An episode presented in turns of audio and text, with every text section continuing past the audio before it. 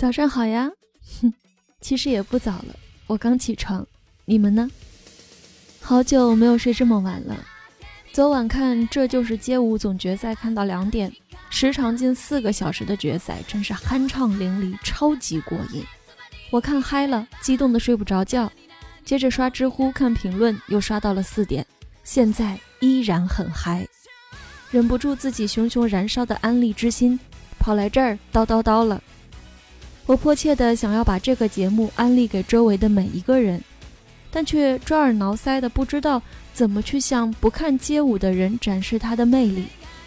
毕竟街舞在我过去的认知里，也只是个耍耍帅、扮扮酷、带点挑衅意味的小众文化。而就是带着对街舞的这种肤浅认识，抱着听听热闹的心态，我一期一期的沉沦进这个节目里了。从一百进四十九开始，几乎是目不转睛地抱着电脑看过来的，还会不停地回看回看，往往是不到两个小时的节目，看了三四个小时才看完。这几个月来，每个周六，无论多忙多晚回家，不看完当期的街舞，我是不会睡觉的。太他妈炸了，简直就是一场持续数月的饕餮盛宴。知乎有人说。有那么一群人，平时普普通通，却在自己的领域化身为神，光芒万丈。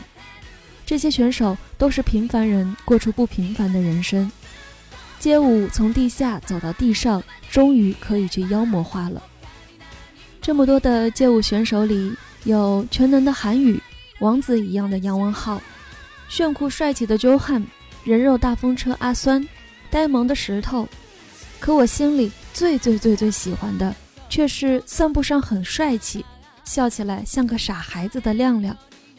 十一期节目，我印象最深刻的都是亮亮的舞。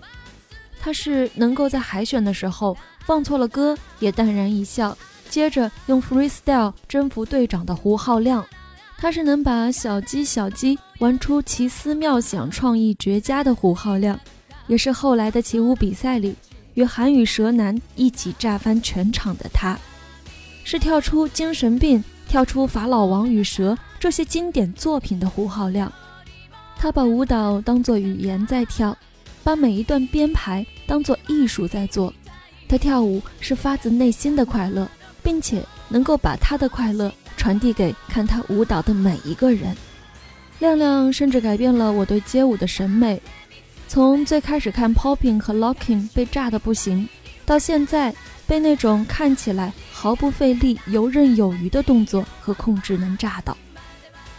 在你们年轻的时候，有过什么样的梦想和坚持呢？有没有为之努力、为之欢笑、为之流泪过呢？当亮亮用一如既往的温柔、平静地说：“他跳舞这么多年都没有什么团队归属感。”而这次参加节目，让他找到了跳舞的团队感，回到了他年轻时做选手的感觉。我瞬间泪崩。我爱电台，我爱画画，却也只能在闲暇的这一点时间里，消遣般的做这一丢丢的坚持，实在是惭愧。高手对决，输赢已经没有那么重要，重要的是过程，所以不太想评价舞蹈了，因为每一个舞蹈都很好。都是大家实力以及自己想要表达的东西的展现。我们这些外行根本没有资格用唧唧歪歪的评论去亵渎他们的舞蹈。最后说一说亮亮的《圣斗士星矢》，他应该也知道，为了圆自己的星矢梦，他会失去一部分观众。